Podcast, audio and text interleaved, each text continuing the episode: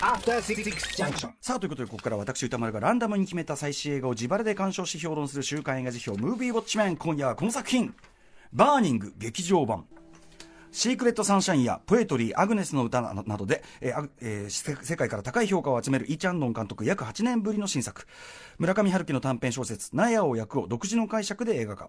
小説家志望の青年ジョンスは幼馴染の女性ヘミと偶然再会。そして彼女が旅行先で知り合ったという謎めいた金持ちの男ベンを紹介される。ある日ジョンスはベンから時々ビニールハウスを燃やしているという秘密を打ち明けられる、えー主演は、えー出演はジョンス役にベテランあのベテランの悪役ねあの賢座3902だとか言ってね。当時すごく僕騒いでましたけどベテランのあの悪役なんだけどもねおなじみのユー・アインさん、えーそしてベン役にテレビドラマ「ウォーキング・デッド」シリーズのスティーブン・ユアン、えーヘミ役に新人女優チョン・ジョンソさんということでございます、ます。えーということでこのバーニング劇場版も見たよというリスナーの皆様ウォッチメンからの監視報告感想ねメールでいただいております、えーありがとうございます。メールの量は多い。やはり、まあ、2週間分ということもあると思いますけどね、あとはもちろんやっぱりイ・チャンドンの久々の新作ですからね、えーということで駆けつけた方も多かったんじゃないでしょうか。賛否の比率は、褒めの意見が9割以上。えー主な褒める意見としては韓国の社会背景やさまざまなメタファーが折り重なり全てを理解してきたわけではないがとにかく面白かった。映像も美しく役者たちの演技もお見事。村上春樹小説の映画化としてもよくできているなど原作小説を読んだことがないという方も多かったそうです。一方否定的な意見は長くて退屈だった。この監督の感性が合わない。そういうもの。これしょうがない。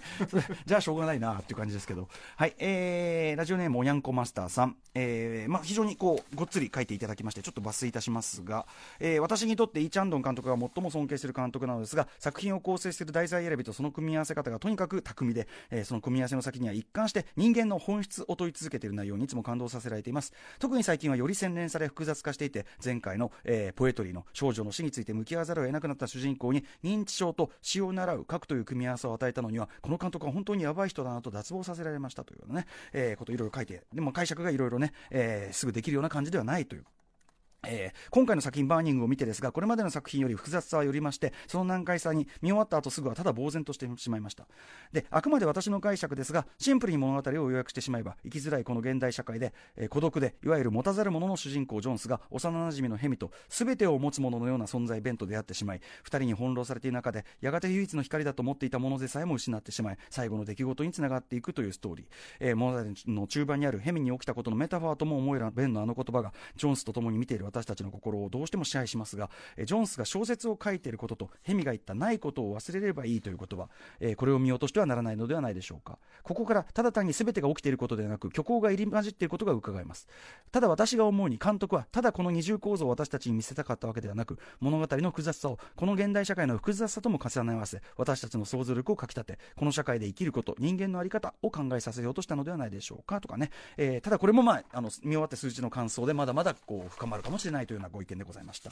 一方ダメだったという方ラジオネーム、えー前田直樹さん。イ・チャンドン監督作品は今回のバーニング劇場版が初めてですので監督の作家性などは全く知らない状態で感想を述べます。話の起伏がなく淡々と進んでいくのでソウル在住の若者の生活を観察している感じでしたと。でまあ時間が長く感じ眠気を誘いえ 何が起こるのか予感すら感じさせられませんでしたというね、えーということで結末が分かってから前編の全てを理解でき点が低評価から50点にある。途中まで退屈に感じたけど見終わってからまあああそういうことかということも、えー分かったというね、えーことでございます。さあということで、えー、行ってみましょう。バーニング、えー劇場版私もえっ、と東宝シネマズシャンテでえー、と2回見てまいりました。2回っていうかねあと、まあ、その前にも実はね今回あの古川光さんのインタビューの前にちょっとね見る機会がございましてイ・チャンドン監督インタビューの前に、えー何度か見ております。ということでだ計は何回だろう。結構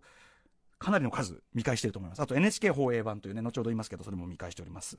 ということで、ついにイ・チャンドンの最新作を、えー扱う日がやってきてしまいました。えーとにかく過作な方でございまして、映画監督デビューしてからの約20年間、今回のバーニングでまだ6作目。えーそしてそのどれもが、少なくとも2000年の2作目、ペパーミントキャンディ以降は間違いなく全作が腹にドスンとくる桁違いの傑作名作ばかり、まさに世界的名匠という監督でございます。僕は2007年のシークレットサンシャインで初めて見ました。えー2008年6月、まだ結構始めたばかりのシネマハスラー、このコーナーの、えー、と前身ですね、シネマハスラー時代、サイコロが当たって、だからま全く見る予定もなかったし、全く僕、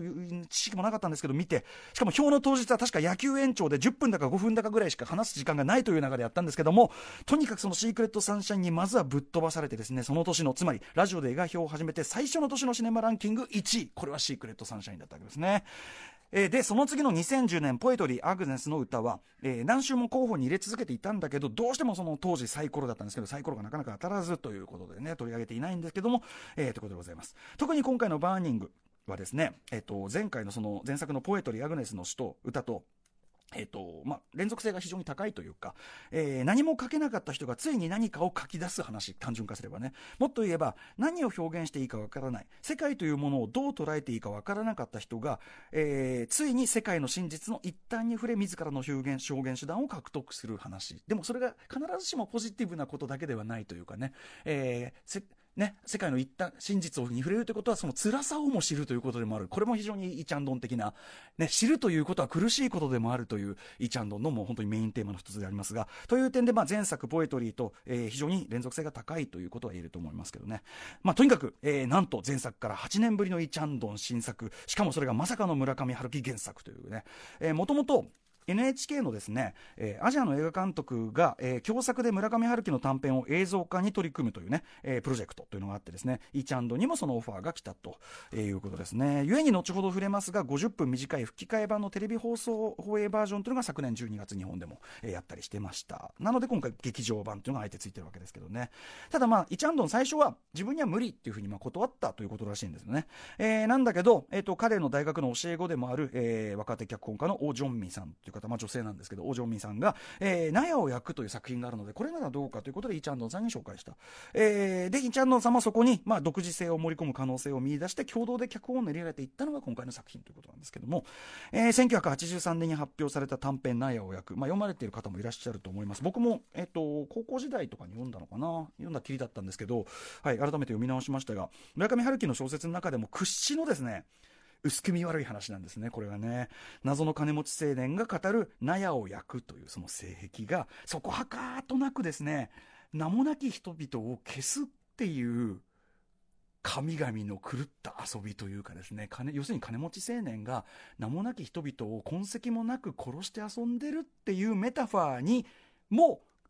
読めなくもないぐらいの非常に4割と匂わす程度の感じ。あえての曖昧な着地で真相はよくわからないまま、小説の語り手自身、もですね、えー、小説の語り自身、まあ、非常に村上春樹自身を思わせる小説の語り手自身も、その要は知人の女性がまさに、えー、青年に焼き尽くされた納屋のごとく忽然とこの世から姿を消したっていうことを、ただただ本当に人事のように冷めた目線で、つまりいかにも80年代村上春樹的な傍観者的なスタンスで、ぼんやりと思い返すばかりというですね、僕は読後感的にはかなり告白な印象を残す一編ですね、この納屋を焼くとの今回読み直してもやっぱり、この語り手はちょっとどうなんだっていうふうに思うような、えー、小説ではありました。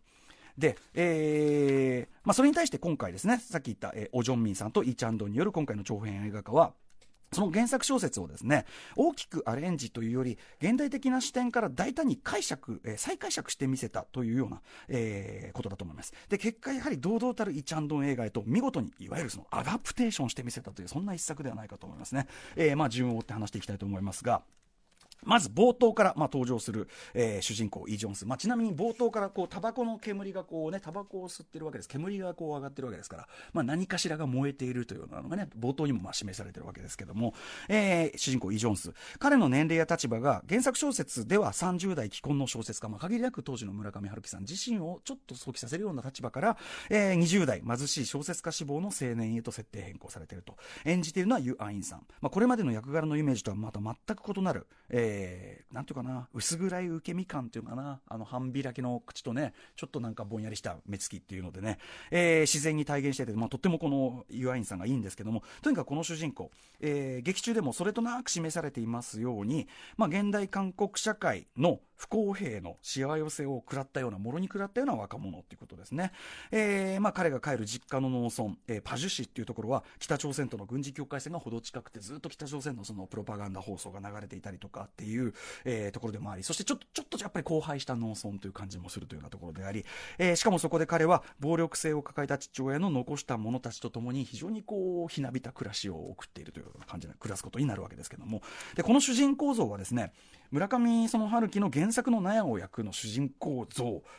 とよりもですねむしろその納屋を焼くというタイトルの元ネタである、えー、ウィリアム・フォークナーのですね、えーまあ、日本のこの訳し方だと納屋は燃える Barn Burning っていうね、えー、この小説、え、その貧しくその土着的な世界観というのにずっと近いキャラクターに今回なってるわけです、えー、あまつさえ今回の劇中でも主人公のイ・ジョンスはですねフォークナーを読んでいると自分の話だと思えるなんてこという、え、原作小説村上春樹の原作小説でもフォークナーの短編集を読んでるってくだりが出ますけどより踏みみ込んだフォークナーとの共鳴っていうのを口にしてみせるわけですね。えー、そんな感じ。えー、ともあれそんな、も、要するに、先ほどのメールにもあった通り、持たざる者として再設定された主人公、イー・ジョンス。えー、で、彼が小説家志望と言いながら、一向に小説を書いてる様子がない。えー、後半では、世界のことがよくわからなくて何を書くべきかわからないとまでどえー、告白している。ここも非常に大きなポイントだと思います。ちなみにこの部分、NHK で放映された50分の短縮版ではですね、なんと劇場版に入ってない描写がテレビ版では足されている。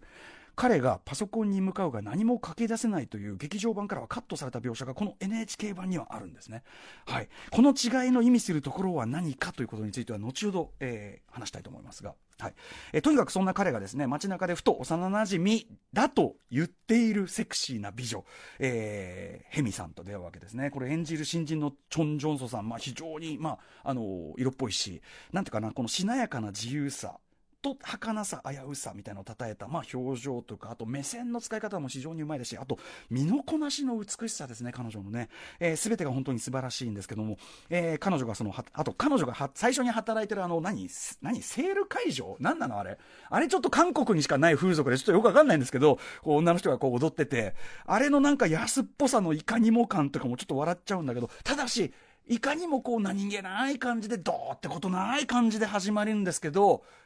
無造作に始まるんですけど、ここでのやり取りがすでに終盤の重大な伏線になってますよね。これ、イチャンド入団しちゃいけないってあたりですね。あの、はっきり言って序盤、伏線張られまくりですからね。はい。えー、で、そこから彼女が語る、まあ、例えば、えー、酒飲みながらパントマイム論を語りますね。えー、そこに何かがないということを忘れればいい。それがパントマイムのコツだなんていうこと。これ原作にも出てくる重要なキーワードですけども、えー、それに加えて、イーチャンドン版、えー、こんな描写もあったりする。彼女の部屋のですね、中にですね、まあ、あの、日が当たんない部屋だって言ってるんですけど、一日のうち一瞬だけ、あそこの展望タワーから反射した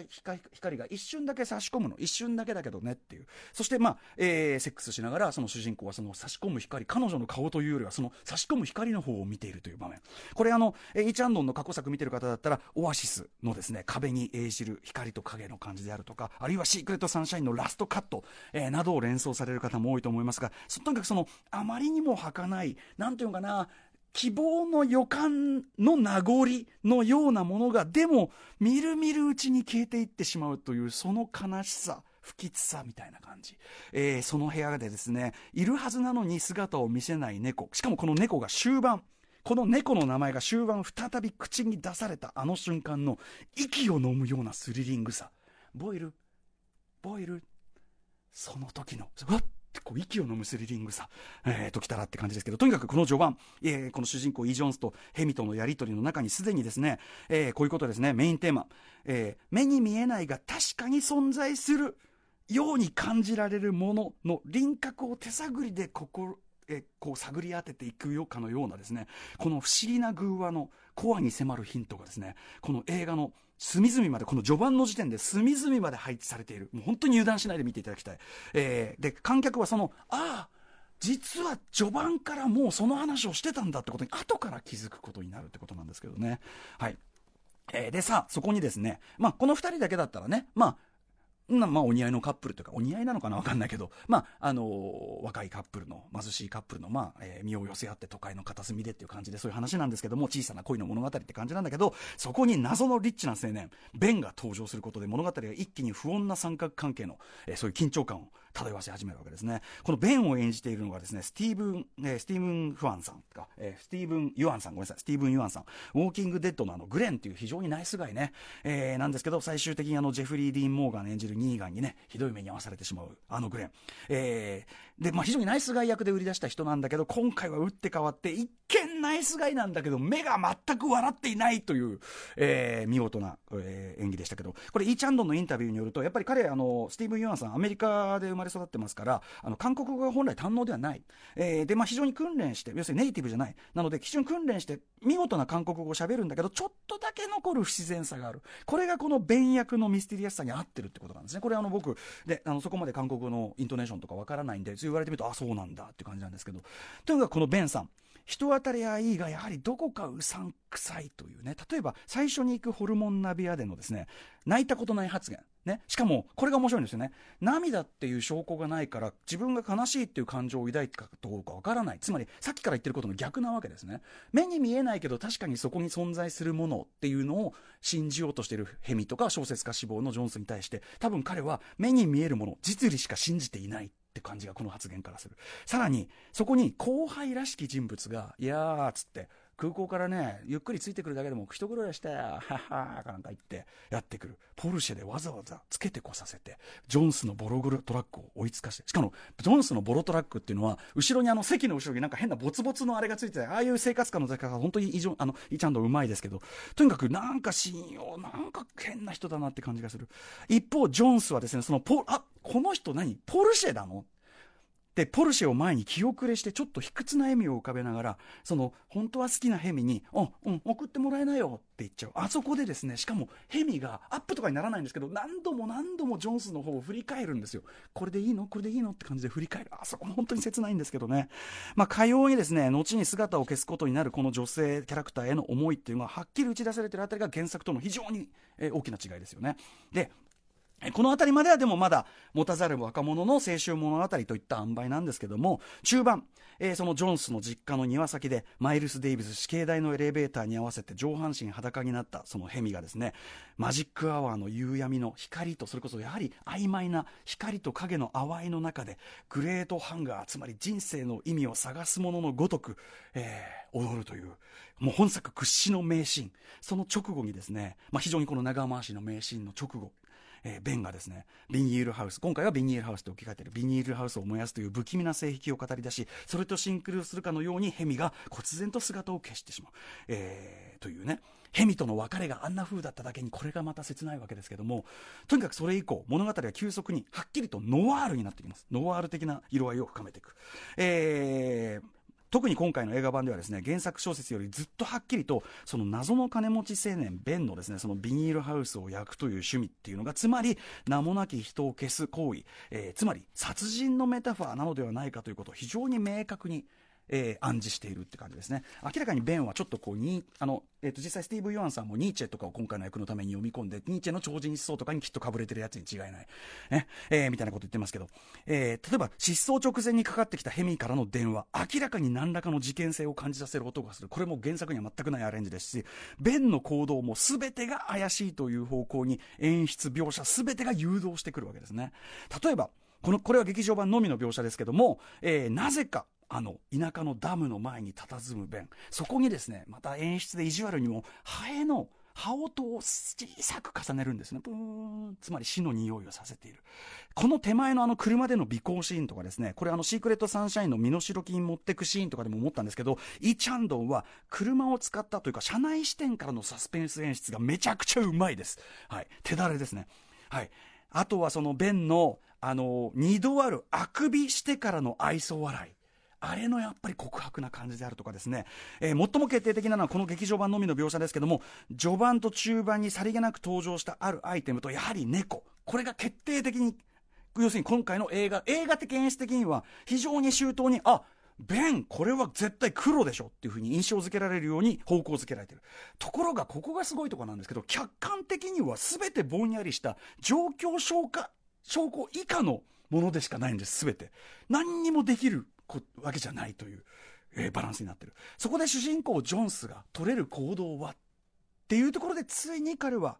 自ら何かを書き始める。小説なんか分かりませんけど、ね、何か小説かなんか分かるのか書き始める。目には見えないが確かに存在するした何か。確かにいたはずのヘミ。その輪郭を手探りで確かめるかのように何かを書き始める。そして、この短縮版、えー、NHK 放映版はここで終わってるわけですけど、えー、さっき言ったようにですね、ジョンスがついに物語を、自分の物語を書くことに到達するという、そのプロセスの方を NHK 放映版は強調してるわけです。対して今回の劇場版はそこをあえてさらに曖昧にしてるわけですね。最初は書けなかった人が書けるまでの話ですよっていうのを、ちょっと分かりづらくしてる。あえて。えー、つまりジョンスが何かを忽然、猛然と書き始めた、その後に続くシーンの解釈をよりオープンなものにしてるってことなんですね。で、ここからがあくまで僕の解釈です。えージョンスがヘミの部屋でパソコンに向かって何かを書いている、えー、カメラがぐーっとそれ引いてきますね外側から見て。そして街の円形を映し出します。つまりここに無数の物語が眠っているんだよというように街の円形を描き映し出します。そこから突然、ベンの視点にいきなり映画版ではスライドしますね。音楽のトーンもここから変わります。つまり僕はこれはやはり明らかに、えー、主人公のジョンスが書いている、ここから先はジョンスが書いているものですよっていう演出にはっきり見えると思います、僕は。僕の解釈ですよ。えー、洗面所にね、そのベンが洗面所の中に、えー、しまっているあの化粧箱。あれっていうのは、父親がコレクションしていた金庫の中のナイフと対になってますね。えー、つまり持たざる者ジョンスにとって妬みの怒りの対象でもある。えー、ベンがね。しかし同時に、このエンディングのエピソードの中でベンはですね、あれ？ヘミは来てないの？なんてことを口走ってもいて、要は、殺人疑惑に関しては、明らかに彼は無実なわけですよ。このエンディングのテーマ、エピソードの中では。つまり、ジョーンス自身が、この怒りとか妬みとかっていうのは、八つ当たりでしかないことが分かってる。つまり、敵の見えない時代っていうのを表現してる。そして、父親の溜め込んできた怒り、前の世代が溜め込んできた怒りとか暴力性を結局自分も引き継いでしまっているのではないかっていうことも自覚しているっていう描写とも言える。だからこそその全てを振り払うかのように全部燃やしてしまおうとするんだけど、そもそも何かを燃やそうとする行為そのものが弁的であり、父親的であり、やはり何かから逃れられたわけではないように見える。しかし、以上を客観的に書くことができたということが、ジョンスの救いであり、成長だったのかという。これが僕のラストの解釈ですという感じですね。えー、もちろん監督自身解釈っていうのはこれはそれぞれにっていうおっしゃってます。とにかく一つ言えるのは、えー、ミステリーというよりはやはりノワール、つまり解決しない、わからないまま全てが終わる気味悪さ、余韻が永遠に持続する作りでもある。えーあえて言えば原作小説の読後感のその先を描いた、あるいは納屋を焼くという村上春樹の原作書、83年の小説をアンダーグラウンド以降の村上春樹的な踏み込むスタンスで再解釈して見せたとも言える。あるいはフォークナーの納屋納屋が燃えるまで一旦遡った上で現代韓国社会とのシンクロをもう一回見出してみたアダプテーションとも言える。とにかく複えー、複数のですね、複雑な読みを可能にするイチャンドン結論、やはり段違いだと思います。えー、ぜひぜひ、この大傑作、今にふさわしい大傑作、劇場で目撃してください。さあ、ということで、来週のウォッチ候補作品ね、結構多めなんですけど、9作品いくので、えー、怒涛のように行ってみたいと思います。まあ、最初の候補はこちらアクアマン続いてはこちらファーストマン、マン続き。3つ目はこちら女王陛下のお気に入り。4つ目はこちら半世界。いやいや、5つ目はこちら7つの会議、6つ目はこちら。コードギアス復活のルルーシュ。7つ目はこちら。ノーザンソウル。8つ目はこちら。こちらのリスナーもいっぱいいただいて、メールいただきました。小さい独裁者、えー、小さな独裁者。そして最後の候補はリスナーカプセルです。えっ、ー、と、複数の方からいただきましたが、サンキュータツオさん、えー、私が推薦したい作品は、洗骨です。えっ、ー、と、ね、あの、ゴリさんがね、撮られてるんですよね、ガレージセールのね。はい、非常に評判が高いんですね。はい、ということで以上9作品、 Let's ガチャ time何が出ますか？どうしようかな。何が出るのか仙骨はすごい熱いメールが多かったですね。出たフォースマンはい、月特集もやりましたからね。ファーストマン行ってみましょう。デミアン・チャゼル、まあ全部やってますからね。はい。えー、ということで、えー、この映画を見たという方からも感想もお待ちしております。えー、評論してほしい映画も募集中です。採用された方には現金2000円をプレゼントいたしております。宛先はどちらも歌丸アートマーク TBS.CO.JP まで。この後は、酒井優登場です。やったー After Six Junction.